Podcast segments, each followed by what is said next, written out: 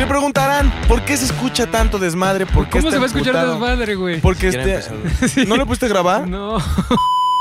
Otra vez, Bebo. ¿Qué te pasa? ya.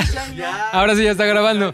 Ahora sí ya puedes decir, se preocuparán porque he dicho groserías. Así de fácil, güey. Bienvenidos a Z de Cine. Eh, ¿Todo bien hoy? estoy muy enojado, Porque estás muy güey. enojado, güey. Porque me hicieron grabar en un guacal. Otra vez, güey. A los de cine siempre nos mandan el pinche güey. guacal, güey. Puta madre. Guacal, ojalá fuera un guacal, güey. ¿Te es? acuerdas de Marimar cuando se bañaba? Es que vivía como en una pinche Ah, así entre sí, tres sí. palos y se bañaba con una jícara. Así me siento, güey. Letrina. En un, esto no es ni un guacal, esto es menos que pelusa de ombligo. Puta madre, güey. Entonces estás de malas por eso, güey. Ah, conmigo está mi querido Fofet. Hola, ¿cómo estás? Está Javi Off. ¿Qué onda? Está McLovin ZDU. Muy buenos lo que quieran que tengan. Y el Ya culpable tarde, de todo. El culpable de todo en gran Bebo, También estoy enojado, ¿saben por qué? ¿Por Porque es el día del cine mexicano, güey. ¿Y el cine mexicano nos ha quedado mucho a deber, güey. Es un muy mal cine. Son guionistas de basura. Que se sepa. Pero que me escuchen hasta el CCC. O sea, El lo son. también. Oye, pero ¿de quién es la culpa, güey? De nosotros, por seguir diciendo, qué buena película, güey. y por seguir yendo a la cineteca a pagar 30 varos por ver mierda. No- Oye, no- ¿sabes, ¿sabes de No, quién es la al culpa? revés, ¿De quién es la güey. culpa, La culpa es de la no profesionalización del oficio. Sí, eso Hay sí. una escuela ahí en Monterrey. Bueno, Vaya, hay escuelas chafas ya de Sí, por sí, sí, sí, sí, como sí. en la Universidad de la Comunicación. Ajá. Hay escuelas todavía, tu madre, hay escuelas todavía más chafas, güey, como la Universidad del Cine o Ajá. algo así. Facultad de cine. Facultad de Ah, cine. esa sí Es una está de en verga. Monterrey y no sé qué otra calle ahí en la colonia Roma, una escuela de cine en un garage. Vaya, no Bueno, somos bueno, nadie para nosotros de estamos eso. grabando. Bueno. letrina. Pero nunca damos, o sea, no decimos, vengan a aprender con nosotros porque esta es la facultad del No, pero yo te voy a decir algo. Nosotros sí podemos hablar de no robar, de no hacer fraude, de no abrir tu escuela robando, güey, como lo hizo pues Israel sabías Moreno. No, No sé quién es Israel mames, Moreno. Israel- historia. la Israel facultad Moreno. de cine, güey, tiene lo- la historia de origen más truculenta de la vida. A ver. ¿por qué no, por qué no A ver, empezamos con algo de chisme? Chisme. Mira. A ver. Chisme. A ver, Güey, una cortinilla de chisme. A ver, a ver. ¡Listísimos, Pati! ¿Ustedes? La Universidad de la Comunicación tiene un, un- un regente, güey, se llama Salvador Corrales. Rector, güey. ¿no? Rector. Es el regente de la universidad. To- Tomo güey. la batuta desde ahí, ¿No? güey. O sea, es rector. Rector. Ahora era vicerrector. Era vicerrector, güey. Pero el problema no es Salvador. O sea, el problema Por es porque eso. todo empezó desde la Salvador. Novo. Salvador Corrales Ayala. Salvador Corrales. Amigo, amigo, es muy, es muy Sí. buen amigo de nosotros. Pero el punto Cierto. es, güey, de, de pronto llegó un güey que se llamaba Israel Moreno, famoso, según él, por ser eh, una de las joyas del cine mexicano. Ganó. Arieles. Eh, era, ¿Qué ha hecho? era productor de. Hizo Ma- dos Ma- películas Paula- horribles que yo las presentaba en la universidad cada que podía, güey, y era una basura, güey. Qué así, asco. Mal, mal, mal. O sea, mal. ustedes, para contextualizar a nuestros escuchas, estudiaron ahí En la, la facultad de Comunicación. comunicación. Facultad de Cine, ¿no? No, no, no. No, Universidad de la En la Comunicación. otra, la otra que hablaste Ah, más. la UC. Después de miles de proyectos que tuvieron en conjunto eh, eh, la Universidad de Comunicación con Israel Moreno, Israel. Moreno decide independizarse y abrir su propia escuela. Pero él era algo de la UC. No, Era- pero era- era- espera, es que te faltó, espérate. Él es el coordinador, él era el coordinador de la carrera de cine, güey. Y era súper amigo de Salvador, Espérate, güey, en esa estoy época. impactado. güey. En la UC hay una carrera de cine. Sí. Ya, con eso se acaba todo. No, güey. es mala, pero- güey? No, es buena, güey. ¿Sí? Ajá. Y este, eran bien amigos y O sea, entonces... dentro de lo malo que es el cine mexicano, o sea, sus películas van a ser las menos pinches. Porque van a ser Ok. pinches. Bueno, de algunos. Ok, entonces por eso estabas hoy cagando. No, güey, el pedo es A que ver, a ver, acaba, tenía, acaba este güey tenía tarjeta verde, güey, para comprar el equipo que quisiera, güey, porque era el... eh, O sea, la, cor- la carrera de cine era así, el top, güey, de la Universidad de la Comunicación. Ok. Y como eran muy amigos, güey, no tenía un pedo. Entonces este vato empezó a decir, güey, güey, necesito una cámara red, necesito unos este, drones, güey, necesito lentes Carl Zeiss. Güey, equipo carísimo, carísimo, que se lo empezó a comprar y lo empezaba a guardar en su oficina, güey. No. No. No se lo prestaba porque los alumnos llegaban y, Se oye, alucine. compraron equipo nuevo, ¿no? Los que querían hacer una tesis de, de su último semestre, güey, y grabar un corto o algo.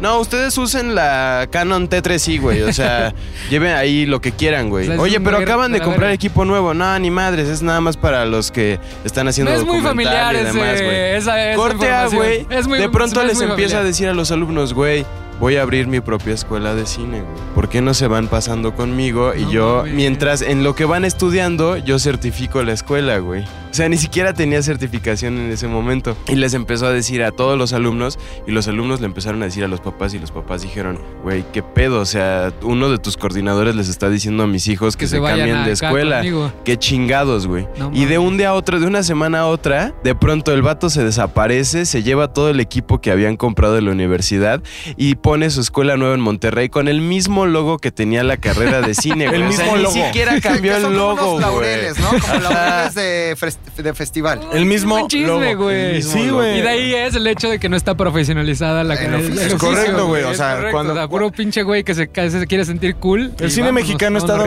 dominado por miserables muertos de hambre como Israel Moreno, güey. Y por supuesto, todo lo que salga a partir de eso va a, sale- va a ser horrible. Y aunque no, güey. Cualquiera que tenga una cámara buena ya se cree Sí. cineasta, fotógrafo. El cine Claro. mexicano es malo desde origen, güey. Desde origen. Perdónenme, güey. y de ahí venía en la primera sección. Y de ahí viene la primera sección.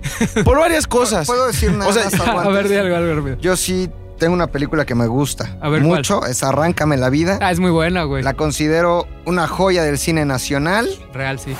El general estaba preguntando por la señora. Es mi mujer. Que no se te olvide.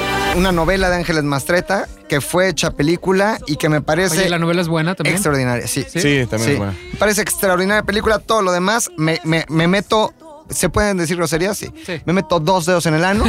Después de haber comido tacos afuera Ay, del metro. Pantitlán, me provoco la diarrea y me zurro en todo el demás cine mexicano. Oye, oye, no, Pero- también la que dijo Javi es buena, güey. Ah, oye, Zurdo. Zurdo. es una película de También Carlos Aldés y es, es una historia de un niño que juega canicas, pero al mismo tiempo tiene como una visión medio de ciencia ficción sobre México en ese momento. En lugar de decirte el zurdo, te van a decir el manco.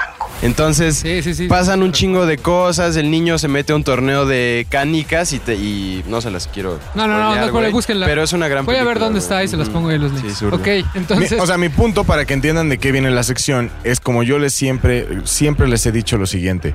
Si van a hacer cine, si van a escribir cine, si van a hacer algo de sus asquerosas vidas en, esta, en este medio, pues háganos el paro y hagan cosas que nos distraigan de la vida real, güey.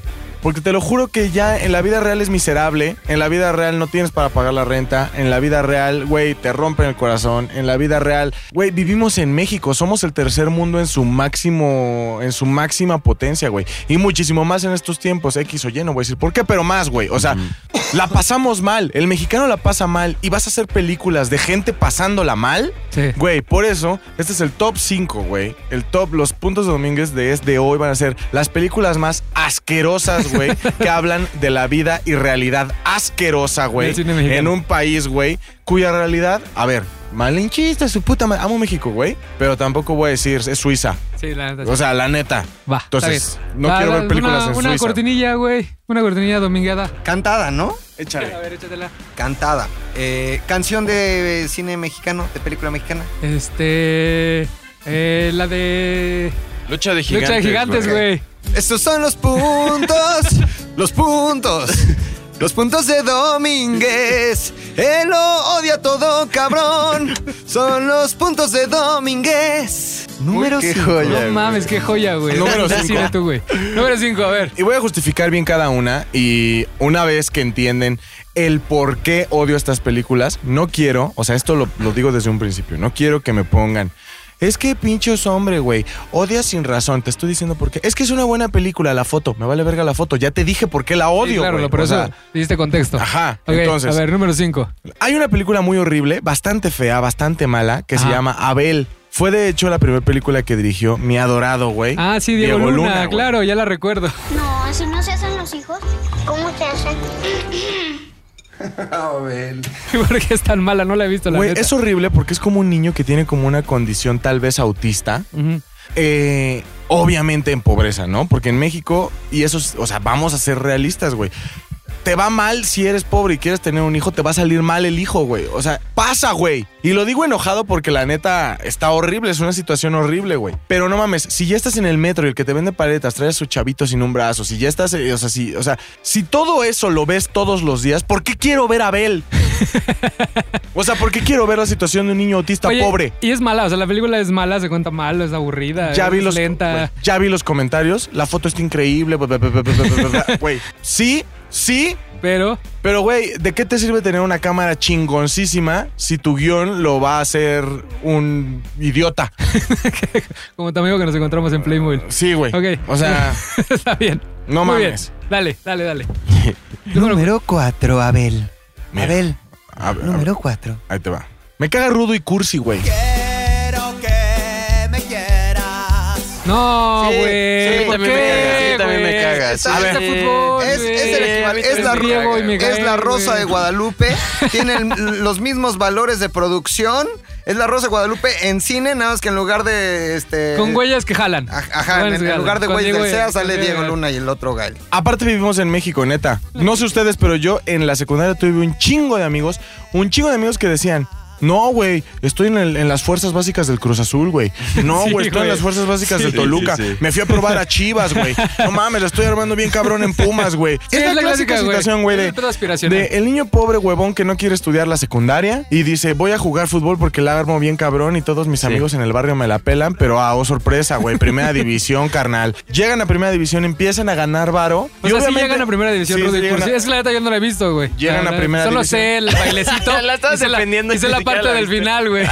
Nada más para chingar a Luis. Güey, a mí me zurraba porque todo lo- igual, güey, en mi secundaria llegaban los amiguillos cantando la canción, güey. Ajá, justo por eso lo Que era como, güey, qué puta la basura, la güey. Pero tienes que la ir más dirige, allá, la, dirige, güey. la dirige el hermano de Alfonso, güey. Es Carlos Cuarón y le escribe, dirige y escribe él. Pues muy mal. Pues muy mal, muy mal, Muy mira. neta. Ahora, también tener como el Un árbol este del ranchero, así como que Gael salía como de ranchero. Los dos eran hermanos. Los dos. Pero eran como super lugares comunes. O sea, era como, ¿qué ole? ¿Qué pasó? Que así habla también en Narcos, ¿no? el- Lo el- criticaron porque en Narcos el habla igual. fútbol, No. Yo te vi, yo te vi. Pedo- pedo- madre, güey. ¿Y esos son los actores? Es que el pedo de Diego Luna es que, a pesar de que es un muy buen guerrero espacial, güey, cada que hace un acento norteño puja. Ah, Ok, la voy a ver. La voy a ver, La Entonces, voy a ver para no dejarlo pasar. ese es el pedo de mi Diego Luna, güey, que su acento ranchero es como yendo al baño. Entonces, deja, o sea, obviamente, ¿cómo sabes que les va a ir mal? ¿Cómo sabes en qué va a acabar la película? Porque son güeyes que no tuvieron educación, que llegaron a jugar fútbol a un nivel más o menos respetable y, güey, a huevo, el varo te, te nubla y vales madre. ¿Cuántas veces lo hemos visto, güey? ¿Cuántos? Métete a googlear, güey. Jugadores que valieron madre.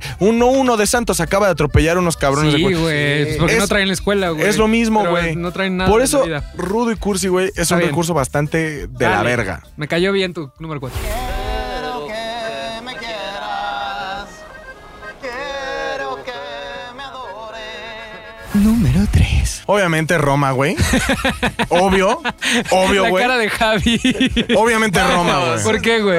A ver, ¿qué más vas a decir de Roma, güey? No, quiero escuchar qué vas a decir Dime, para no. poder Venga. darte otro ver, primero tú, primero tú. Lo primero lo quiero desarmar, güey. Me vas a decir, me vas a decir lo que todos los que todos los, lo que todos me van a tuitear.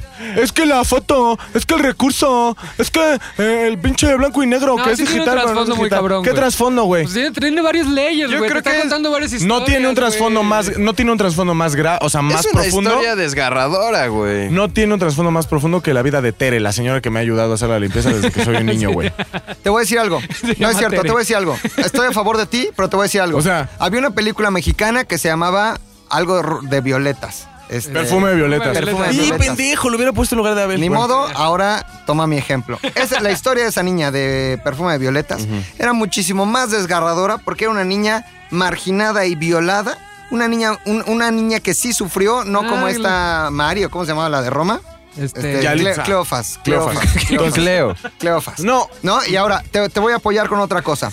Este es una buena película, ah, pero es un proyecto personal que al que personal me refiero a no mío. ¿Ah, es tuyo? sino Ah, tú lo- tú- sino de Ah, ya, al ya. que todos le están tratando de encontrar Diez semiótica significados, y claro, significados claro, claro. cuando es algo que a él le gustó Está chingona, sí, porque tuvo mucho INEO para contextualizar todo y hacer un gran diseño de producción para que se viera otro año.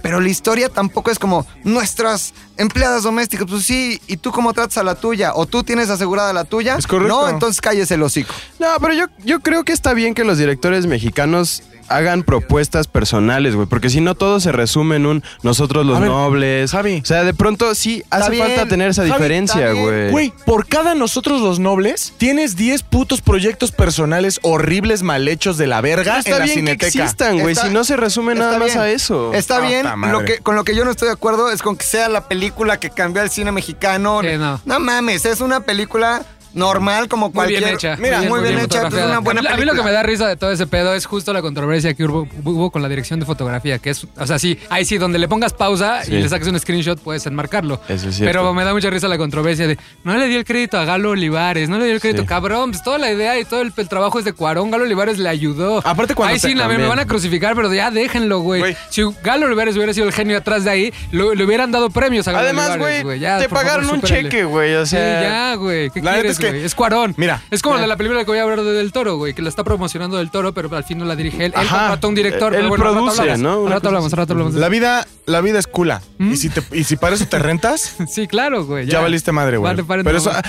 mira, chingón, te compro blanco y negro y chingón, te compro Netflix, voló a Los Ángeles. Chingón, o sea, todo poca madre. Un guion horrible, güey, porque no sé, por ejemplo, la historia de Cleo es muy parecida a la historia de Tere, güey, que me ayudó toda la vida. Seguramente tú tienes una Teo Oye, y Cleo a Tere Tere. también la dejaron ahí con el hijo. Güey, es muy parecida, Sí, güey. ok, ok, Pero te digo algo, Tere no tiene un Oscar, güey. o sea, y te puedo apostar a que si la, la Tere de Rodrigo, o Tere o la, güey, van a tener historias muy similares. ¿Por qué? Porque es gente, güey, que por la situación de la mierda tienen que venir a México. A la es- Ciudad de México. Es un conjunto, Sí, sí. es un conjunto de cosas Entonces, por eso. Ya, me vale madre, Javi. No, solo creo, güey, no, por- solo creo, no solo de Roma, güey. O sea, yo creo, güey, que cualquier persona que sí está sufriendo una situación así, güey, no solamente de las Cleos, güey, demás, está chido que les den una voz, que les, Cleos, que les den de una voz en el, en el cine, güey. Güey, Es lo que- a ver, es justo. A ver, es que parece que no estás escuchando lo que estoy diciendo, güey. Mi Por top eso, pero eso empieza- es, eso es lo que odias, güey. Mi top cine. empieza está por eso, bien. güey. Mi top empieza Por ahí. eso. Si la vida ya es de mierda. ¿por qué demonios quiero ir al cine y pagar dinero para ver más vida Claro. de Porque mierda? el cine, güey, porque el cine no es nada más una- un método de entretenimiento, Sí lo es. güey. Claro que no. Sí lo es. No. Lo es. Lo es. No, güey. ¿Quieres Ese- escuchar? El cine, eh, güey, el Ve a cine misa si quieres también escuchar cosas se vuelve una forma de expresión, no solamente de entretenimiento. ¿Sabes qué, güey? Tú en el cine eres esos güeyes que se dicen artistas, se Oye, ponen un bote de basura encima oye, y dicen que son performanceros. ¿cuáles, güey. cuáles son las bellas artes? ¿Cuántas son? Siete. Siete, ¿no? ¿Siete? ¿No? ¿Cómo se le dice al cine? Séptimo arte. Porque no es una bella arte, güey. Ah, ok. Porque se lo ¿Son adjudica. cuántos? Es como la, la décima. Ah, mira, dato como la, la- la décima musa. Sabía nueve. Y a su hermano le pusieron la décima, no era musa. Y luego Pitamor se puso la undécima musa. Pero sí hay arte, Es- arte detrás. Sí, pero, Claro, no, es, pero no, es, no, es, no es arte, no es una bella arte, Arte, el cine. Es un método de entretenimiento muy chingón. Ahora, ¿quieren historias que le den voz a las empleadas domésticas? Televisa lo hizo durante 50 años. Estuvo Marimar, María la del Barrio, María putazo. Mercedes. Únicamente es el tono en el que lo dices. Ay, mira cómo sufrió en blanco y negro. el- el- ah, mira, pa' su mecha, Marimar. Había un perro que hablaba. Es exactamente lo La mismo. semiótica, güey. No, ellos no le dieron semiótica. Exactamente, es exactamente lo mismo. Estoy a favor de Vete, ti. número dos. Roma, una mierda. Número dos. Ya luego Número tu dos. especial, Javi, de... Podemos luego hablar de los, de los, de las cosas buenas, ¿no? ¿Qué? De Roma. Ajá. Luego lo Pues hablamos. es que, sí, bueno. no A es ver, a ver, a ver, a ver. No, pues, que se extienda. Ya está ¿no? bien, La güey. season está Es que, güey, muy larga, güey. Ya lo, enca- ya lo encapsularon a Roma, güey. No, espérate, porque Falta faltan dos, güey. Número dos. No número está dos. bien. está bien. Número dos. Amores Sí, no está perros, güey. Oh, madre. Y te voy a decir por qué, güey. Qué verga, güey. Por exactamente lo mismo, güey. Por exactamente lo mismo, güey. Lo mismo. O sea, Ay, no mames. más amores perros que Roma. En el, mira, en el, en el medio en el que nos movemos, pinche fofo, güey. ¿En cuál, güey? Pues nos movemos en La puro garage. La publicidad, güey. La publicidad, güey. Que el amigo de Facundo, que Ya. el Frankie Monstruo. En el mundo en el que se mueve esta, esta compañía, ¿cuántas chicas no ves que vienen a casting, se creen un culo y. Ay, güey, soy bien bonita, páguenme dinero para salir? Ajá. Es la vida de una de esas morras, se le corta el pie, güey, ¿no? Se choca. ¿Cuál? ¿De cuál se- hablas? De amores perros, güey. Ah, ok, sí, ya, ya, ya. ya. Entonces, de una de las, de las varias historias, ¿no? o sea, una, una de las varias historias es la tragedia de un edecán. Güey, ¿cuántos edecanes vemos a diario? Y cada una trae una tragedia, güey. Sí, es cierto. Ahí estaba Paola Durán. Oye. Edecán de ¿y Paco? Stanley, gran tragedia. Me la metieron a la ¿Y cárcel. tú por qué crees que Pero no en- solo en, eso. todos, en todos lados a nivel mundial consideran esa película como representativa del cine mexicano? Güey, porque al cine, al cine mundial. Sí hay un güey, antes y después de Amores Perros, Claro. es una realidad, güey. El otro día estaba hablando con una persona de Canadá acerca del cine mexicano. Ajá. Tu Y decías que el cine mexicano tiene como un chingo de cosas eh, eh, que puedes palpar, güey. Es la vida real y la chingada. Digo, pues, precisamente por eso a los mexicanos les caga el cine mexicano, Ajá, güey. como el tipo de vegano como tú. Ajá, que- que porque ustedes, primer mundo, les late un chingo. Ay, voy a salir de mi pinche departamento en Suiza, voy a caminar por mis calles limpias y seguras, voy a llegar al cine, güey, y me voy a chingar una película sobre puta miseria, peleas de perros, modelos sin piernas, güey, y infidelidad. Claro que a ti te divierte eso. Es el safari de la pobreza. Sí. O sea, es, cierto, tu versión de alemán es yéndose cierto, a vivir a Chiapas para convivir con, con huicholes. Tienes toda la razón. Es eso, güey. Por eso les parece impresionante y por eso les parece sublime. Sí, por eso Porque es un son- gran cine son a nivel mundial. Historias originales. Originales de donde vienes, güey. De donde no hay pobreza. Historias originales aquí en México, Matando Cabos. No Esa mames. es una gran Ah, película. No de mames, original, mexicano, Blue Demon y El Santo, Eso güey. también, Eso es cine de ¿Tú sabías culto, que- eso está el chingón. Cine, el cine del santo lo estudian en, Sí, sí, en sí, las escuelas de cine francés. Sí, ¿no? en real, güey. Eso es culto, real, güey. eso es real, güey. Lo demás, lo demás es sordidez, güey. Es lo atractivo, como decía Luis, de ver la decadencia ajena y eso nos hace sentir bien. Pero cine chingón, el del Santo o, o- o- o el de Buñuel o el del Indio de Fernández, el que retrataba un México chingón, sí con, con, con sus lugares comunes, pero chingón. Todo lo demás, el nuevo cine mexicano, me lo paso por Que los empezó huevos. justo en los 2000 y que empezó una ondita de hacer películas como de la calle. Puta madre. Es que ve, La- la- la- lo- Si usted, si usted, amigo en casita, siente que el cine mexicano es importante en el mundo y lo admira en el mundo, le voy a decir por qué. A usted le gusta ver Discovery Channel, le gusta ver National Discovery Geographic, Channel. le gusta ver ballenas, leones, osos, todo ese pedo, antílopes, matando, y tú dices, güey, qué hermosa es la naturaleza. Pero te digo algo, la gente en África no ve esas cosas. ¿Por qué? Porque viven en ese pedo. Porque lo viven todos yo creo los que les días. de güey. cagar, porque es decir, no es tan Ajá. bonito como lo pinta Nat Geo. Tienes toda la razón. Decía Facundo Cabral que la diferencia entre las chichis de una mujer blanca y las de una mujer negra, que las de la blanca salen en el Playboy y, Y las las de la negra en el el National Geo. Geographic, Tienes güey. toda la razón, Y sí es cierto. Es, ay, mira, pobrecitos los Contexto de allá, güey. Que es justo lo que traigo al Totalmente de acuerdo, del- güey. del stand-up de Asís Ansariz. Hoy venimos, muy, muy, profundos, cabrón, hoy venimos muy No profundos. mames, a ver, número uno. Me sorprendo. Número uno, la camarista. ¿Sí me dejas dar mi cortinilla? Ah, perdón. Número uno. La camarista. Ay. Camarista, buenos días. La camarista. ¿Por qué? Sí, sí, Javi. Sí. No tengo idea qué es la camarista, güey. O sea, ¿qué, Yo ya la ¿a vi, qué yo trata, la güey? vi. Ah, ya es- la vi. la- la- ¿Haz cuenta la historia de Cleo en un hotel? Ok, Así. ok. Igual, sufrí mucho, llegué, planché, lavé y ahora soy camarista. Güey, chingón. No, a ver, no, que quede claro que no es nada más odio por odio y decir no me importan esas personas, porque realmente hay una parte de nuestra vida profesional que va enfocada como en hacer cosas chidas para que todos salgamos de una realidad de mierda, ¿no? Ujú. Mi pedo es, no mames, neta, o sea, ¿por qué me vas a ir a hacer ver la vida real? Ay, quiero más papel de baño. Vivo una vida de mierda, güey. O sea, tan solo así puedes vivir en la Condesa con 14 roomies, pagando 6 mil baros de renta. Y tu vida sigue siendo de mierda. ¿Por qué quieres salir de tu vida de mierda e ir a ver más vida de mierda? Date esa oportunidad. No tengas miedo, amigo hipster. No tengas miedo, amigo mamador. No tengas miedo, amigo artista. No tengas miedo, cierto, amigo la, fotógrafo. La camarista, la camarista ahorita está en cartelera, por O sea, si la gente por si la quiere quieren ir a ver y la quieren ir a vomitar, vayan Yo a la verla. vi, a mí me gustó, a mí me gusta la forma en la que está hecha, porque aparte el proyecto tiene ocho años cocinándose. Ese, ese tipo de proyecto de, no mames, tengo ganas de contar la historia de una camarista porque vi en un este en unas fotografías, en- acuerdo que está basada en un libro, Lili Álvarez lo basó en un, en un libro que se encontró y quiso contar la historia de la camarista que se llama Evelia. Entonces, este, pues sí, es un proyecto que tiene un chingo de esfuerzo atrás, que son esfuerzos personales de conseguir varo para esto, para el otro, el otro. Les prestaron un hotel, no sé si se, parece que es Santa Fe.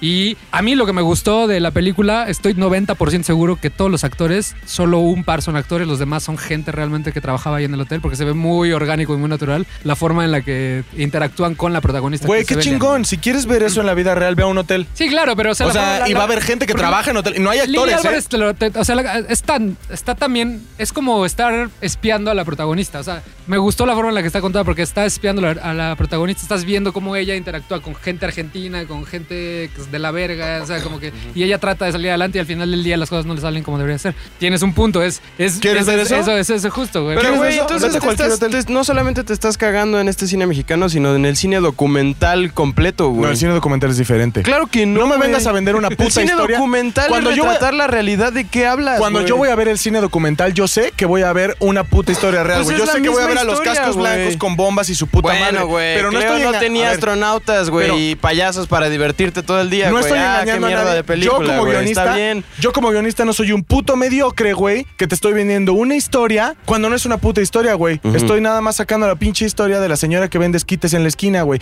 Eso Eso no es una historia. Eso es súper mediocre de la verga, güey. Güey. El cine documental sería ¿De seguir a la señora. A ver, güey? tampoco confundas a la gente. Tú sabes perfectamente que el cine documental sería ir con la señora de los esquites y decirle, Sí, señora no, de los no esquites, ficción. te Por puedo eso. seguir por está- todos es lados. lo mismo. Eso, eso es cine documental. Pero no, estos hijos de puta, güey, son, tienen la. El descaro de ir, entrevistar a la señora de los esquites y decir, bueno, señor de los esquites, ahora va a haber alguien que va a hacer como que es tú, pero va a actuar. Y entonces, eso no es cine documental, carnal. Y lo sabes bien. El cine documental es Javi con su cámara siguiendo a Doña Esquites, güey, por toda la Nápoles, ¿Así güey. Eso es el cine Doña- documental, güey. Doña, esquites de Doña Xola, ¿los Pelos. Doña Ah, Pelos. los de los de güey. Doña los Pelos. de, los y Cuauhtémoc, güey. y los de Molière y Ejército. ¿También? Es que yo soy un poquito más niño bien. Los de Molière y Ejército Nacional, su puta madre. Pero qué arrastrada la acaban de dar, en varios puntos, mi consejo es el siguiente, güey. la directora Lila Avilés, no Lile Álvarez, la cagué. Lila Avilés. Y él así. Lily Allen, Lily Allen. Lily Allen. Entonces- Vamos a escuchar algo rápido de Lily Allen.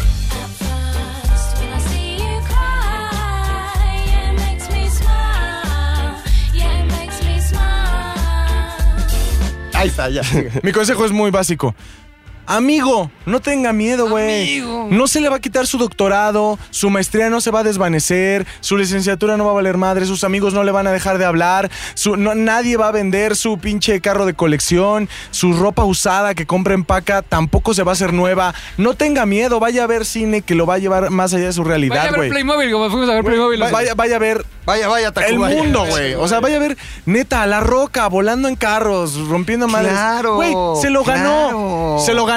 Pero por supuesto, Yo también, estoy yo también. de acuerdo. Yo, yo Vaya a soy ver Godzilla. partidario de ver de todo. Es más, no vaya al cine. Vaya a ver la lucha libre, que todavía es más show. güey, o sea, es muy pura mamada. Vaya, Vaya a ver la Godzilla, güey. Porque te asaltaron en la combi, güey. A. Porque te, te robaron en la condesa, güey. Porque se te perdió tu celular, güey. Porque tu jefe te trató de la verga. Date ese regalo, güey. Ve y ve una mierda sin sentido, Sí, cabrón. Porque de eso se trata, güey. Salir de esta puta pinche También. perra realidad culera, me güey. gusta, me gusta tu forma de pensar, güey. Pinche cine mexicano Voy de a la ver, verga, voy a ver güey. otra Me vez cago en él. la camarista VIP para darle más dinero a ese proyecto. Nada más porque... La camarista VIP, eso ya suena como a película de Sí. Ortiz de No, eso Pinedo. se llama un güey. table que al que voy yo table. los viernes de la noche. Eso ya suena como a proyectos de Platanito, Facundo, Polo Polo Todos. y el costeño, Muy güey. bien. Este un tal Domínguez de que se tiene que ir. Quiero dejar una recomendación muy cabrona ya para ¿A terminar. dónde ¿A vas? dónde vas, güey? Pero ahorita todavía no comemos. Tengo que, tengo. Que ir a, a- No te vayas. vivir. Bueno, pero nada más quiero cerrar esto dándoles eh, con una recomendación. Ya les dije que vi Godless. Godless. Godless. Sí, que se estrenó hace dos Godless. años en Se estrenó hace dos años. Se fueron en menos de cinco minutos. Rompió los semis, la- eh, los semis 2018. Ajá. Güey, véanla. No sé por qué salió en mi, en mi scroll de. ¿En tu timeline? en mi timeline de Netflix. Güey, qué buena es. Es un. Es un western, es una serie eh, limitada, solo tiene determinados capítulos, ocho capítulos, y se acaba. Este. Y trae todo, trae todo lo que le gusta a la gente como yo y todo lo que le gusta a la gente como Harry. Ah, ok. Es, la, sea, es el encuentro de los dos mundos, güey. Trae su viejo este, güey. Hay un puente, Hay güey. un puente. Sí, sí, sí, es el puente Trae su Coco. viejo este, güey. Trae su, su guion chingón y al mismo tiempo la fotografía es una pasadez de lanza, güey. Dense, ¿no? El, el, el soundtrack es una real mamá. Todo el Sale, score eh, ¿Cómo se llama Jet Bridge? No. sale... Ese sí, El que sale en Don Man Dumber, que me cae muy bien. este, de hecho él ganó el Emmy a Mejor Este, Actor. Jim Carrey. El, El, otro. el que no es Jim Carrey. El que no es Jim ¿no? Carrey. Sale esta chica que es- Jeff Daniels, no Jeff, Jeff Daniels. Sale esta chica que sale en, en- en The Walking Dead, la que se cogió a los dos amigos y luego tuvo el hijo y nadie sabía de quién era el hijo. Este. No, pues todos vimos esa parte de Walking Dead, güey. No, ya no la, vi, pero Antes de que se volviera ella, ella fue nominada también a mejor, a mejor actriz. Godless se llama. Véanla, si les gusta el oeste, esta no es el- la clásica película del oeste de estos tiempos. No, no es como de, hay acción, balazos, explosiones. O sea, esta madre está muy bien hecha, güey. O sea, es, es una muy, muy, muy buena serie, güey. La verdad es que casi no hay balazos ni nada de eso. Y cuando los hay, son de extremadamente muy buena calidad. Alguien tiene que cuidar las cosas por aquí. Un pueblo habitado por damas es una fruta madura para los malvados. Eh, es mi recomendación, amigos. Pero no te vayas, todavía- Vean, te falta- vean Matando Cabos. Sí, Matando Cabos es muy buena. Ok. Este, ¿quieres cortinilla? Sí. Sí, sí, por favor. ¿Con otra canción mexicana? Sí. Sí, sí. ¿Una de Gael? Ándale. Sí. Esto fue, esto fue, esto fue, esto fueron los puntos. De Domi, de Domi, de Domi, de, de, de Domínguez. El PDD. Ay, perro. ¿Gustó? No mames, locura, güey. Ay, perro, güey.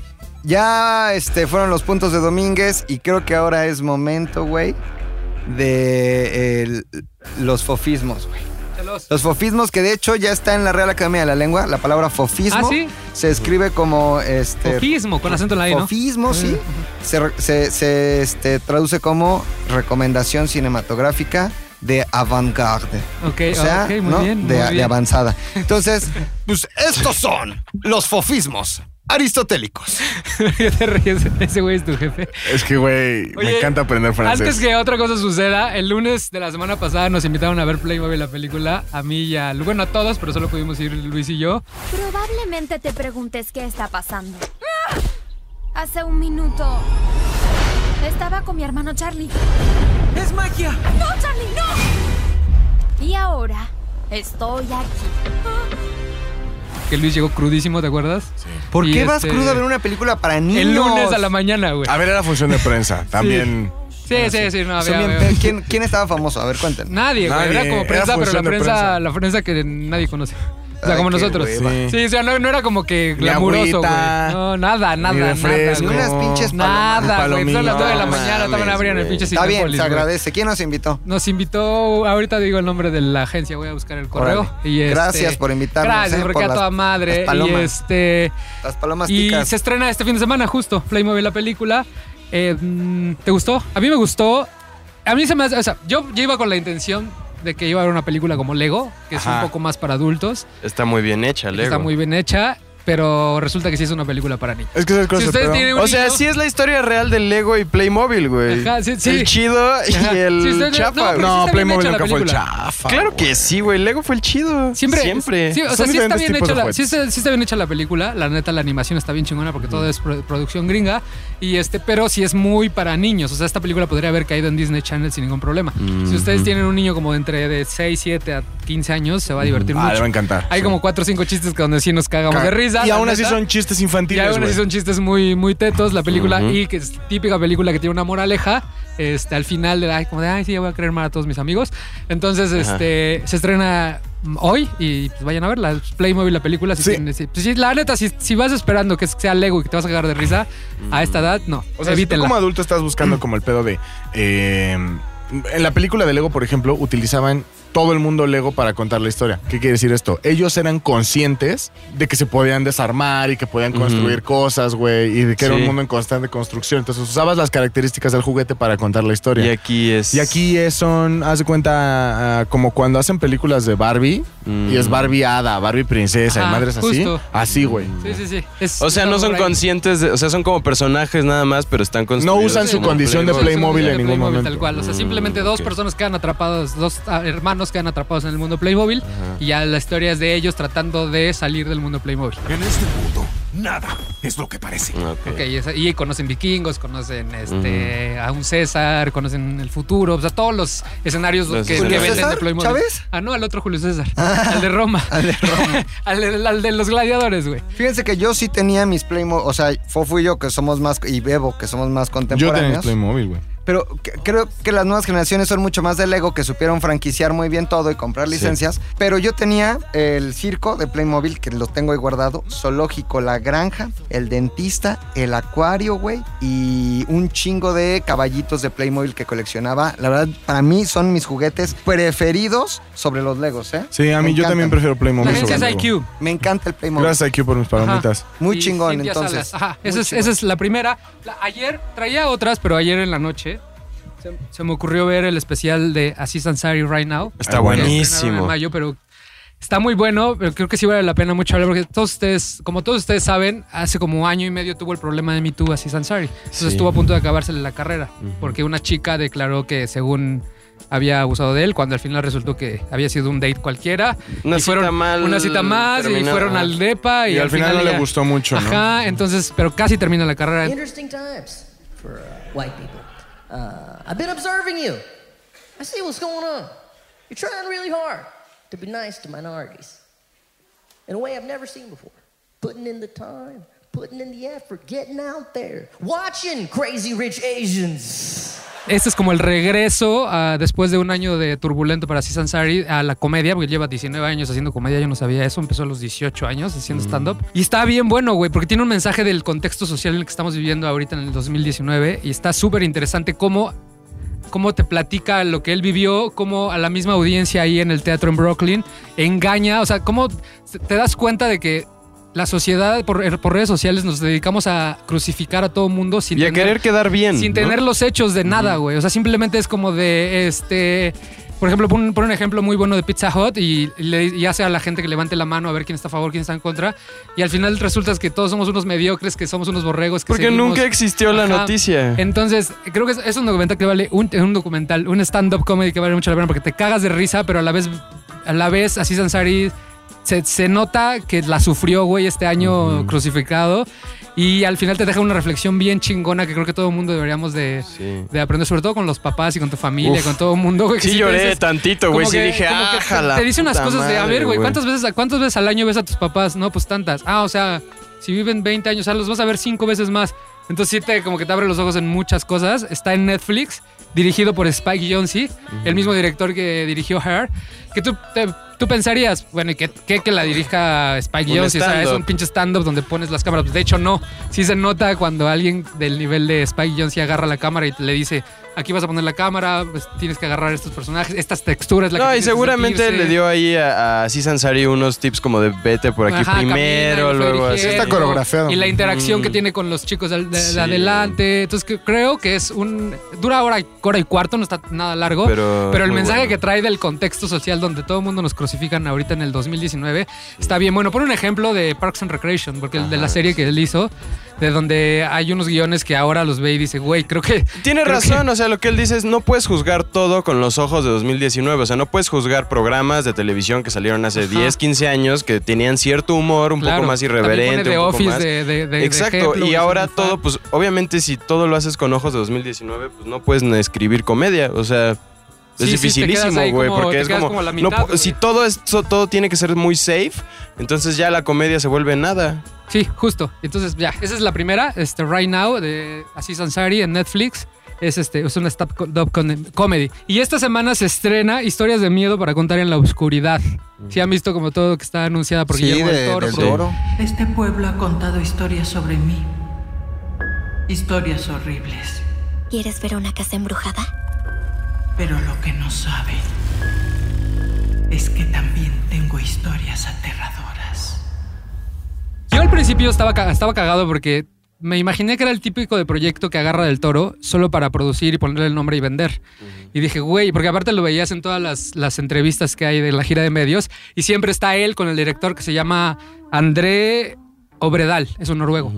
Yo dije, güey, ya, pobre director, güey, déjalo ser Sí. del toro. O sea, estás tú aquí para vender la película. Claro. Ah, ya investigando me di cuenta que sí es proyecto del del Toro. Lo que le pasó es que no le dio tiempo de dirigirlo por los mil proyectos que tiene. Pero agarró, está basado en, en la serie de libros del mismo nombre. Y de esas 30, 40 historias que trae el libro, escogió cinco para la película. Y llevaba como dos, tres años en preproducción hasta que se dio cuenta que ya no le iba a dar tiempo. Y la, la película es una película de horror tal cual. No es un horror psicológico como Hereditary o Midsommar que se va a estrenar Sí. o Get Down. Es un horror que te genera tensión. Y yo quería hablar de este director porque ayer investigándolo, tiene un par de películas que están bien chingonas, que se llama la primera La, auto- La autopsia de Jane Doe, que el, Jen- el nombre término Jane Doe lo ocupan en Estados Unidos para la gente que no está identificada y llega a las morgues. Entonces es, es- es- es justo la historia de un cuerpo que encuentran que, de una chica que nadie sabe de dónde viene. Entonces es la autopsia de Jane Doe. Y este está, está bien buena la película, güey. Te crea una tensión, te espanta. Ayer mientras ustedes estaban en lo de trabajar, me aventé una hora y luego me aventé otra en mi casa. Dije, güey, qué buena película. Y está en Amazon Prime. Este, véanla. Y tiene otra que se llama Troll Hunter, que está divertidísima. Que también es, esa sí es Noruega, Noruega tal cual, con cero presupuesto. Son de allá, ajá, ajá, justo. Y está, está filmada como el proyecto de Bruja de Blair. Este, y qué, buena película, güey. O sea, me sorprendió un chingo el- lo, bueno que es este director. Entonces, me- ya teniendo contexto de todo eso, creo que es una película que deberíamos ir a ver todo el mundo. Eh, Guillermo del Toro se, se encargó de, de llevar como la batuta de la producción, la batuta de los monstruos. Sí, es un libro. O sea, estos niños llegan a una casa este, en Halloween y ahí se encuentran un libro. Es el y ahí se encuentran el libro que le pertenecía a la niña que era dueña del el- que donde que vivía en esta casa. Pero el libro se va escribiendo conforme va pasando la película, pero va escribiendo las propias historias de estos morros. Ya. O sea, ahí te vas dando cuenta de a Rodrigo le va a pasar algo en la escuela. Entonces ahí te vas dando, o sea, el mismo libro va contando la historia de lo que va sucediendo. Hay cinco monstruos que escogió Guillermo del Toro para esta película de la serie de libros de famosos si la has leído el libro. Ya. Y todo, to- nada es CGI, todo está hecho, porque lo, lo que le gusta del toro justo es que todo esté practical Efectos effects. Entonces, contrató, de hecho, a, a los mismos que le hicieron, a- que le ayudaron con el laberinto del fauno, unos, eh, a otro, al otro que le ayudó con el- la, dama, con la dama en el agua. Sí. No, ¿cuál en el agua? The Shape of Water. Shape of Water, güey. Entonces se ve bien chingona, güey, la, la película. Esa es, esa, es, esa es la segunda Historias de Miedo para contar en la obscuridad, dirigida por André Obredal. Y si pueden ver en Amazon Prime la autopsia de Jane Doe, véanla en la noche. Está bien buena, la neta. Es una película de horror. Yo la vi, la- yo la vi solo, pero la debía haber visto como yo. Soy bien pinche miedoso, güey. Ok, muy bien. Este, pues ni hablar. Ni Estos hablar, fueron ¿no? los benditos Los benditos. y maravillosos fofismos aristotélicos. Muy bien, Muy bien. güey. Muchas joya, gracias. ¿Quieres ir o quiere- quieres que vaya? Si, tú, si tú quieres, ve, voy. Javi, ve, Voy, voy, Javi, voy, voy, voy, ¿A voy. dónde va a ir, Javi? Eh, a Ahorita la me tienda. voy, ahorita me voy. Tráenos unos refrescos, me voy. por favor, Javi. Sí, eh, regálame una cortinilla. man. Claro que sí. Puede, güey.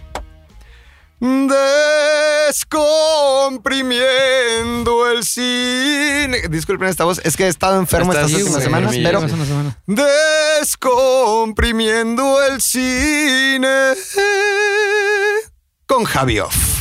Así es, muchachos. Yo les voy a dar el día de hoy dos, bueno, son tres en realidad, una es parte de otra, reglas básicas para Ah, eso me realizar gusta. Para una ligar. película. Las reglas. ay, ay, ay. Ay, Puedes sí. ligar también. A mí las reglas me gustan, pero cuando Wow, se wow, pierden, no ya no me gusta. Sí, ay, las reglas siempre tienen que estar. Sí, Regla estas reglas uno. te sirven para hacer una película y también para ligar. ¿eh? Ok. Va. Es un La guarro. primera, eh, y empieza tal cual, es cuidar la primera imagen que vemos en una película. La primera imagen, ¿cuál es la de sus películas favoritas? ¿Recuerdan cuál es la primera imagen? La primera, por ejemplo, una de mis películas favoritas que es El Dictador con Sasha Baron Cohen. Eh, sí, claro, es una foto. Según yo, es una foto. Es como un zoom out a una foto justamente de- del dictador. El dictador. Pero dictador. como, como con la expresión de su rostro, como que te dice todo en una sola Exactamente. imagen, ¿no? A mí Gladiador.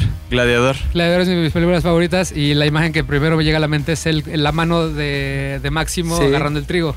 Exactamente, a lo que voy con eso es que los directores o los buenos directores utilizan esa primera imagen para dar todo el contexto de qué se va a tratar la película, del mundo en el que vivimos. Por ejemplo, mi favorita es Star Wars, ¿no? Y la primera imagen que vemos es una toma del Ah, pero espacio. es la primera imagen de la película, no la primera imagen que se te viene a la mente. No, no, no, De me la refiero a la Ah, primera ya, ya imagen. Exactamente. bien O sea, la primera escena, la primera. Un chingo de Ajá. nada. Lo primero que ves, por ejemplo, en Star Wars es el espacio. Sí, que después una tienes una nave Sí. este, que está persiguiendo a otra nave. Y eso te, te establece todas las reglas de ese universo, ¿no? O sea, si vamos a hablar de una guerra espacial, entonces tenemos que darle a la audiencia ese primer paso para que se la crean. A lo que voy es, esto se llama verosimilitud. Verosimilitud es cuando, en palabras un poco más sencillas, sí le compra su película al director, ¿no? O sea, no es como una película de comedia romántica que durante el 90% de la la película ocurre en la calle, normal, con seres humanos comunes y corrientes, y de pronto llegan unos alienígenas a salvar el día. Te Sí, quedarías claro, así ¿en como qué de, momento? qué chingados, güey. O sea, ¿en qué momento me dijiste que existían aquí? Lo que pasa, por ejemplo, con una película verosímil es, por ejemplo, Star Wars sí es la, la cosa más extraña que, se te- que a la gente se le pudo imaginar en los 70, 70, pero aún así, como lo estableció también desde el principio, la gente se la creyó. Ok.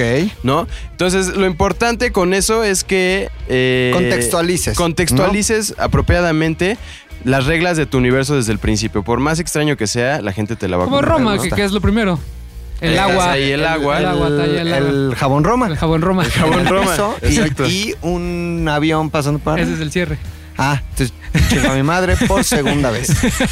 Sí, por ejemplo, en la, en la película Working Girl, este, la primera toma que tienes es de la Estatua de la Libertad en Estados Unidos y toda la película habla de cómo eh, las mujeres están tomando ahora sí la batuta de ser independientes, de ser autóctonas y la primera imagen que ves es, la, Estatua de la Libertad. Entonces, todo eso te transmite un mensaje a lo largo de la película de lo que puedes ver. Que son Entonces, dos estatuas, ¿no? Exactamente. Me gusta. Entonces, regla número uno, verosimilitud. Verosimilitud y es eh, la primera imagen de una película. La segunda, que es una de las básicas, creo que en, en cualquier escuela que no sea la facultad de cine te enseñan.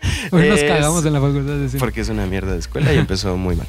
Eh, es enseñar, no contar, show, don't tell.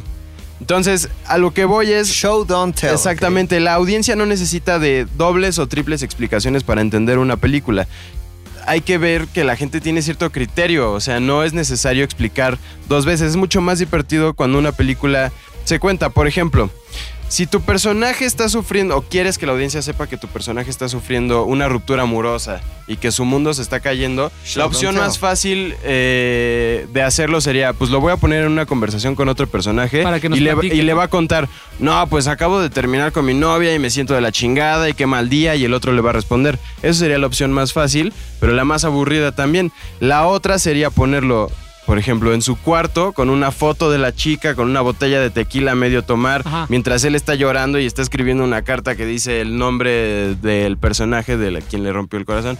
A eso es lo que, a lo que me refiero. Con shows, ¿no? Los, los mejores directores o los directores más efectivos utilizan esa técnica para que la gente, a través de técnicas visuales, pueda entender una película. Sí, güey, ¿sabes quién lo hace muy bien? Así, o sea, creo que es la película que mejor lo hace en la vida. Y de hecho hay hasta ensayos sobre eso. No Country for Men de los Cohen, güey. Claro, sí. O sea, toda esa- la película todo el tiempo te está platicando la historia sin decirte nada, güey. Cuando con puras llega- acciones. exactamente. Con puras acciones. Cuando llega al motel y ve la ventana medio abierta, con la, la Sí. cortina medio abierta, y luego vuelve a pasar y la ve cerrada y abierta, él ya, ya, ya sin- como ya te generaron el contexto del, del asesino, ya sabes lo que está sucediendo sin que te dicen nada, solamente con un encuadre. Exactamente. Entonces los Cohen son unos maestros. Sí, justo en esa misma película cuando llega el asesino a la tienda de refacciones, Ajá.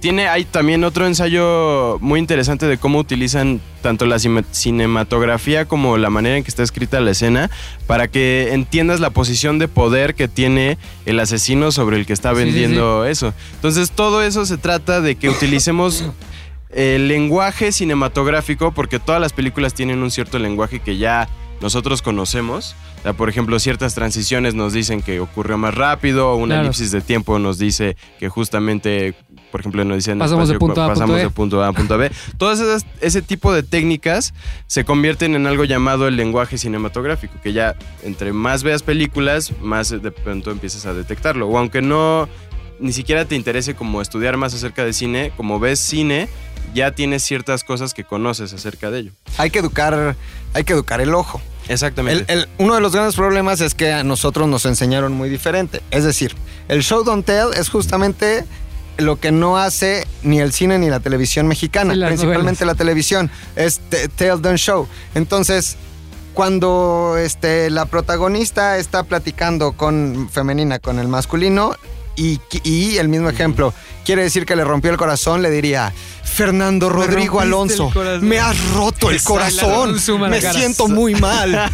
es. Teldon Show y justamente nosotros no- nos hemos educado en, en- en- en esa mala costumbre y por eso es difícil la apreciación cinematográfica muchas veces para las culturas eh, como la nuestra, Hispanas. ¿no? Hispanas, Sí, porque principalmente para nosotros, ¿eh? Nosotros, no nosotros, sino eh, México. aquí en México, eh, se inventó ese género así de, no es un soap opera como el gringo, sino es una telenovela bizarra, o sea, Sí. de, de otro mundo, un cine también de otro mundo, una narrativa eh, audiovisual de otro ¿Sabes? mundo. Se- según yo, y, y- y creo que tiene que ver con que toda la gente que, que hace cine o hace algún tipo de, de concepto audiovisual trata a su audiencia como si fueran unos idiotas. Sí, O sea, exacto. no les dan la, la- la, este, el beneficio de la duda de, de, puta, no van a entender, tengo que ser más obvio, ¿no? Es, es justo a lo que voy, o sea, si estás empezando a hacer cine, como ciertos alumnos y demás, no trates a tu audiencia como idiotas, o sea, está bien que te creas una persona muy capaz o muy,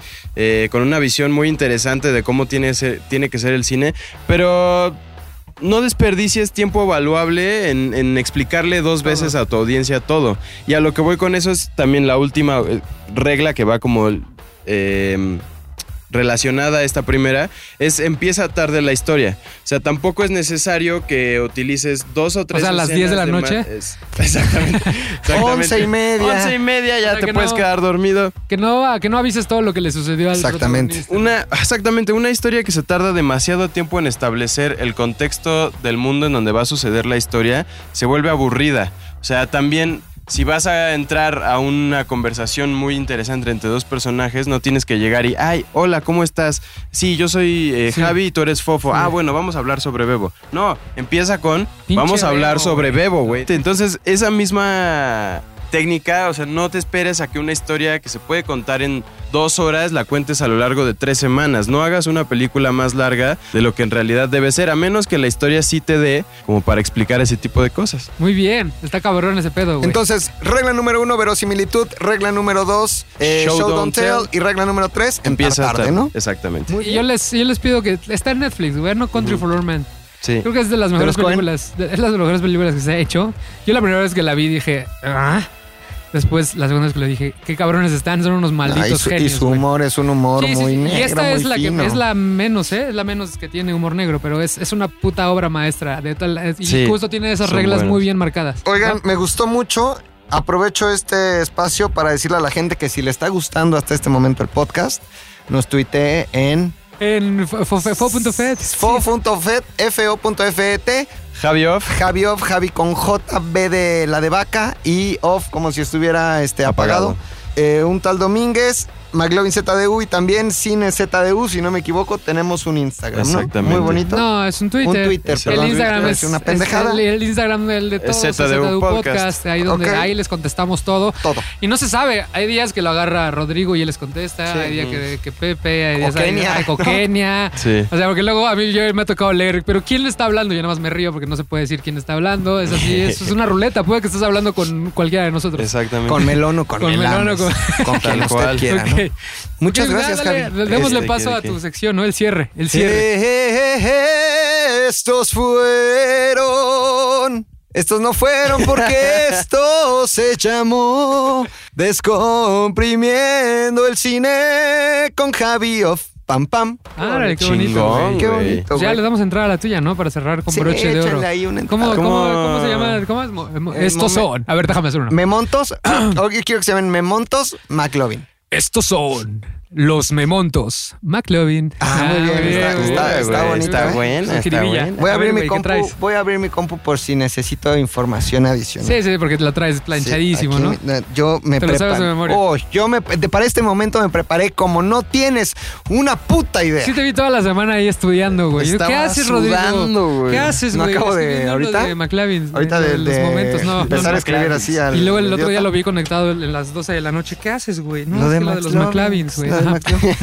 hoy, hoy la verdad no sabía de qué íbamos a hablar, entonces les vengo a hablar de una de las cosas que más me gustan, que es de Dios. Ok.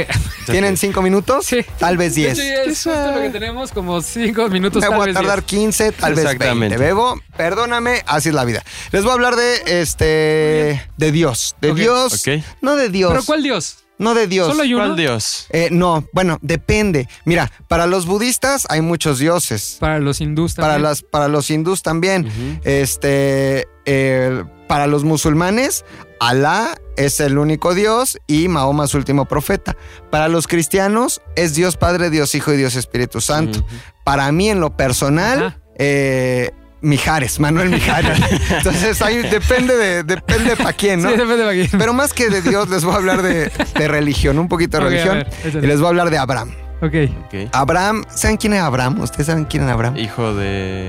Eh, pues, Dios, tal hijo vez de... su papá, ¿no? hijo de su papá. Este, en casita, ¿saben quién es Abraham? Abraham. En casita, Miren, güey. miren. ¿Por qué la- sigues haciendo anuncios como si Como estuviéramos si- en tele en vivo en los eh, 80 Vida güey? TV. Vida TV. Este, las tres Oye, ¿qué grandes religiones del mundo, la musulmana, la cristiana, ténganse por cristianos todos los que creen en. Cristo, no los protestantes, que nosotros decimos, es cristiana, Yuri es cristiana. Todos los católicos también, También son cristianos. ¿no? Y, y la judía, la musulmana, la cristiana, la judía, todos son religiones abrámicas y todos venimos de Abraham. Abraham era un ruquito que era a toda madre y tenía a su esposa, ya eran muy viejitos, su esposa se llamaba Sara. Sara también ya Sarita, era Sarita. Sarita. Ya muy viejita Sara y no podían tener hijos porque ella ya estaba seca como dátil por dentro, era como una mulita, Pasita. pasa como la señora Valderrama, Polvo, polvo. y no podían tener hijos. Claro. Entonces, este, Sara le dice, no seas, este, pues así, ¿no? Yo, yo quiero tener un hijo y, y- y la manda con Agar. Manda a su esposo con Agar, que era la sirvienta. Agar era la sirvienta y, y tuvo un hijo con Agar. El hijo que tuvo Abraham con Agar se llama Ismael. Este, y de ahí vienen todos los ismaeli- ismaelitas o musulmanes, todos los árabes, así como ustedes imaginan a los árabes. Así como yo.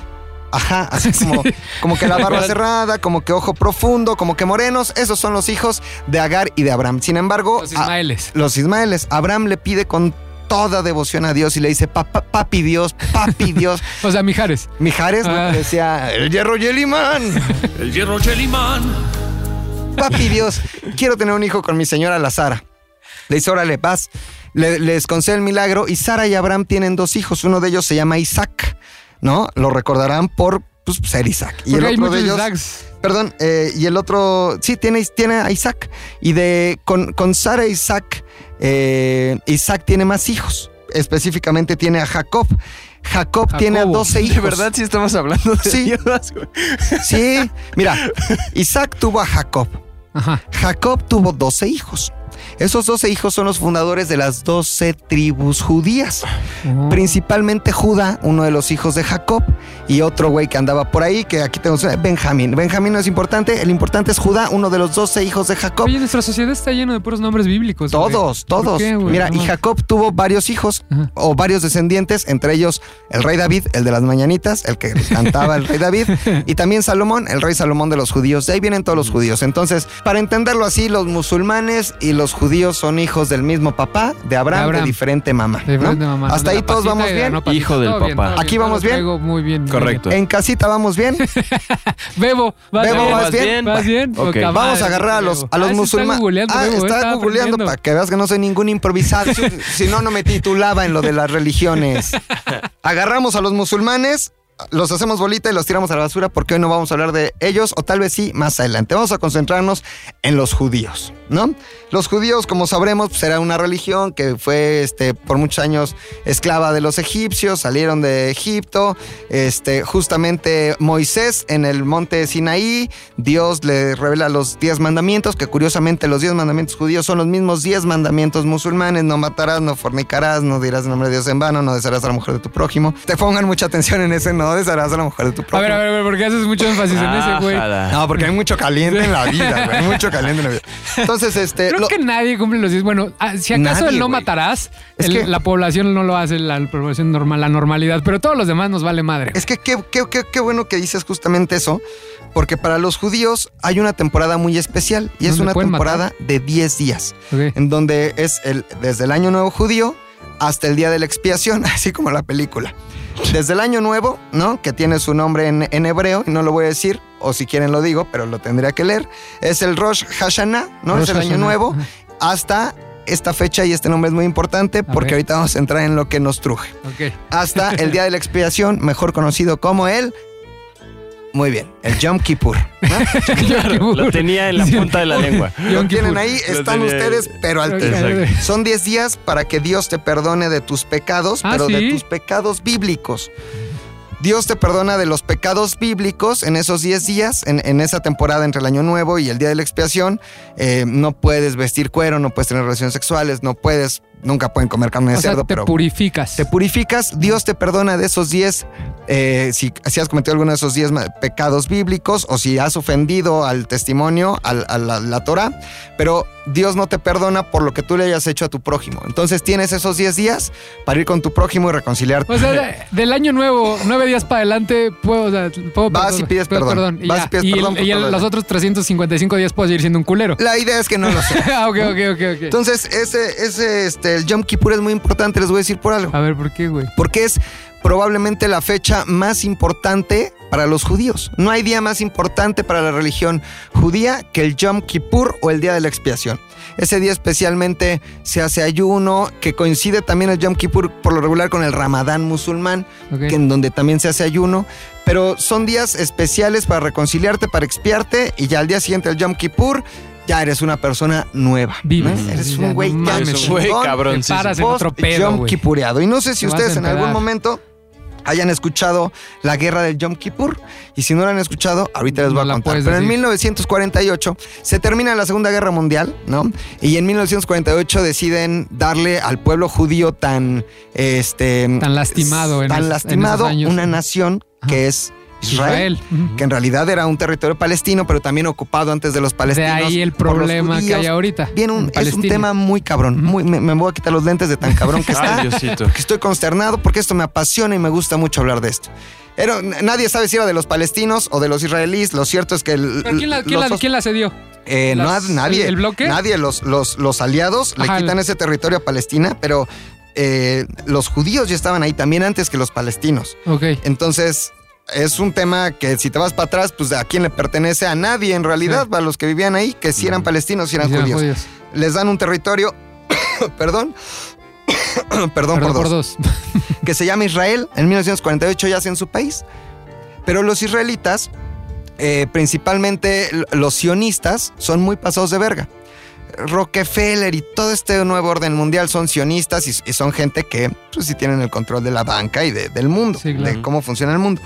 Entonces deciden empezarse a acaparar de otros territorios, principalmente el Gólgota y el monte Sinaí, el territorio del Sinaí donde les dije que Dios le dictó a, a Moisés los diez mandamientos. Sí, sí, sí. De ese territorio se apoderan los judíos y también del Gólgota. El pedo es que el Sinaí era de Egipto y el Gólgota era de Siria. Entonces los egipcios y los sirios dicen, ¿Qué pasó? ¿Qué pasó? ¿Qué pasó? ¿Cómo? ¿Qué pasó? Sí, sí, sí. ese territorio era mío, ese otro era mío, y le declaran la guerra a Israel. Y en la noche del Yom Kippur, en 1973, empiezan los pinches este, ataques, misiles, Misiles, balazos, y son también 10 días de una guerra tremenda en 1973, que es conocida como la guerra del Yom Kippur, que son países principalmente árabes, árabes musulmanes, Egipto y Siria principalmente contra Israel, Que rompiéndose la madre. Que aparte durísimo. venían del mismo papá. Vienen del O sea, mismo sí, papá. o sea, por eso nos diste contexto, nos diste contexto. Sí, yo dije, ¿por qué me habló de Dios al principio? Pero ya, ya. Porque Dios es amor, principalmente. Claro. Entonces, este, se, se empiezan a partir la madre durísimo estos cabrones, no mames. Nadie sabe qué hacer, reclamaban el Gólgota, reclamaban el Sinaí. Y entonces, como siempre, pues se metieron los Estados Unidos. Grandes aliados de Israel, De Israel, ¿no? ¿no? De los judíos. Se rompen la madre, terminan unos acuerdos de Campo David. Ya no se rompan más la madre. Ok, no, pero dicen los pinches eh, musulmanes. Ah, puto, con que te metiste. Los musulmanes, los países árabes son los mayores eh, productores de petróleo en, el mundo. sí. Los de la OPEP, de la Organización de Países Productores de, de Por eso hay tanto varo en la las. Arabia, en, las, en, las- en Arabia los Saudita. Emirates. En los Emirates, ¿no? Arabia Saudita es, es uno, eh, curiosamente Estados Unidos compra todo el petróleo de Arabia Saudita no para usarlo, sino para guardarlo. Eh, y ese dinero que le compra Arabia Saudita, con ese dinero Arabia Saudita financia eh, el, el terrorismo eh, de, de- ISIS, ¿no? Y todo. ISIS y ese pedo. O sea, al final de cuentas, el dinero de Estados Unidos está pagando Está pagando ISIS, este pedo. ¿no? Qué Eh, mamada. pero sí, Ese es- eso lo Sí, platicaremos. eso es otro porque de día. hecho hay una película que se acaba de salir que se llama Vice que habla justo de ¿Ah, este sí? tema. Como Es que está cabrón. Este tema que el secretario de Estado financia el- Sí, este no, tipo, este tipo de cosas y que Mira. detona la guerra de Irán, pero fueron intereses políticos. El día del el 11 de septiembre del 2001, lo recordarán Sí, sí, sí, perfectamente sí, porque nosotros fuimos en primero de Era prepa. mi primer día de prepa, güey. Fíjate, Era martes. Me mandaron a la casa, a mí también. A mí también me regresaron. El único avión que pudo volar, voló el, el, em, el avión del presidente Bush y el único avión que pudo volar adicional fue el avión del hermano de Osama Bin Laden, gran socio de los Bush. Los Bush y los Bin Laden tienen grandes negocios del petróleo y justo el tema central de esta plática el día de hoy es el petróleo. La OPEP y los países musulmanes imponen un embargo petrolero. Estados Unidos les compraba desde, desde la Segunda Guerra Mundial todo el petróleo de los países árabes productores de petróleo. Entonces estos güeyes dicen, tú apoyaste a Israel, yo dejo de producir petróleo y si produzco te lo vendo muy, muy caro y si no me lo compras, chingas a tu madre, tú no tienes, yo sí. No solo los Estados Unidos, sino muchos países occidentales aliados de los Estados Unidos. Entre esos países, eso se conoció como la crisis petrolera de 1973. Entre esos países estaba Alemania. eh, eh, Alemania occidental, Occidental. la Alemania... Antes de la caída del muro, ¿no? Exactamente, no la Alemania soviética, sino la Alemania gringa, por así decirlo. Y eh, esa crisis del petróleo de 1973 obligó a, una a muchas empresas a cambiar su forma de producción, pero principalmente a una empresa cuyo nombre la- lo tengo aquí porque pues, está en alemán y, y no sé este, alemán todavía al 100%, se llamaba Furt. Furt. Furt. Con umlaut en la U como Furt. Furt. Furt. Se llamaba esta empresa. Esta empresa la fundó en 1876 un hombre de nombre Andreas Brandstetter. Andreas Brandstetter fundó esta empresa llamaba Furt. Se dedicaban a la producción eh, de teléfonos y, y de productos de acero. Hacían como cosas de acero. A ver qué podemos hacer con acero. Ah, un dildo, ármatelo. Ah, ¿qué podemos hacer? Un pinche pájaro, ármatelo. O sea, tiene su rama de dildos. Muy cabrón. Hacían, hacían cosas este, metálicas y después en 1921 deciden empezar con otro tipo de producción. Más adelante, ya, ya entrado el siglo XX, deciden empezar con la producción de plástico. Principalmente a producir un, un- un, eh, valga la redundancia, un producto muy padre que se llamaba el hula hoop. Que era el, aro- hula, ¿no? el. Esta empresa eh, de Andreas Brandstetter en 1954 empieza la producción de plástico y ahí el hula hoop. En el 73 viene la crisis petrolera y dicen, no mames, no tenemos petróleo. El plástico, pendejes, viene del petróleo. En- es que pendejes es en alemán. Pendejes. les dicen. ¿Por qué El- tenemos plástico? no mames, pendejes, Los pendejes. hulas, valedor. Los hulas viene del petróleo, le, le dijo este güey al otro, ¿no? Al subordinado. ¿Qué hacemos, cabrón? Y entonces había un güey cuyo nombre también me voy a permitir, permitir leer que se llamaba eh, Hans Beck. Todos los alemanes, como aquí todos nos llamamos Juanes, en Alemania todos se llaman Hans, Hans. y las mujeres todas se llaman Hildas, todas. Hans Beck, este güey le dice, jefe, tengo una idea, levanta la mano. Jefe, yo tengo una idea. Tal vez esto lo estoy inventando, lo de jefe, tengo una idea, lo estoy inventando, pero en esencia fue así. ¿Qué pasó? ¿Qué pasó? ¿Qué pasó? ¿Cómo qué pasó? Si, si es una idea nada más al aire. Si el- lo que acá es un chingo de plástico, lo reducimos un poquito más, podemos hacer cosas más chiquitas. ¿Cómo, cómo de qué tamaño, güey? ¿Cómo crees? Le dice. Le dice, ¿Cómo crees? ¿Cómo no te callas? Le dice. Le dice, sí.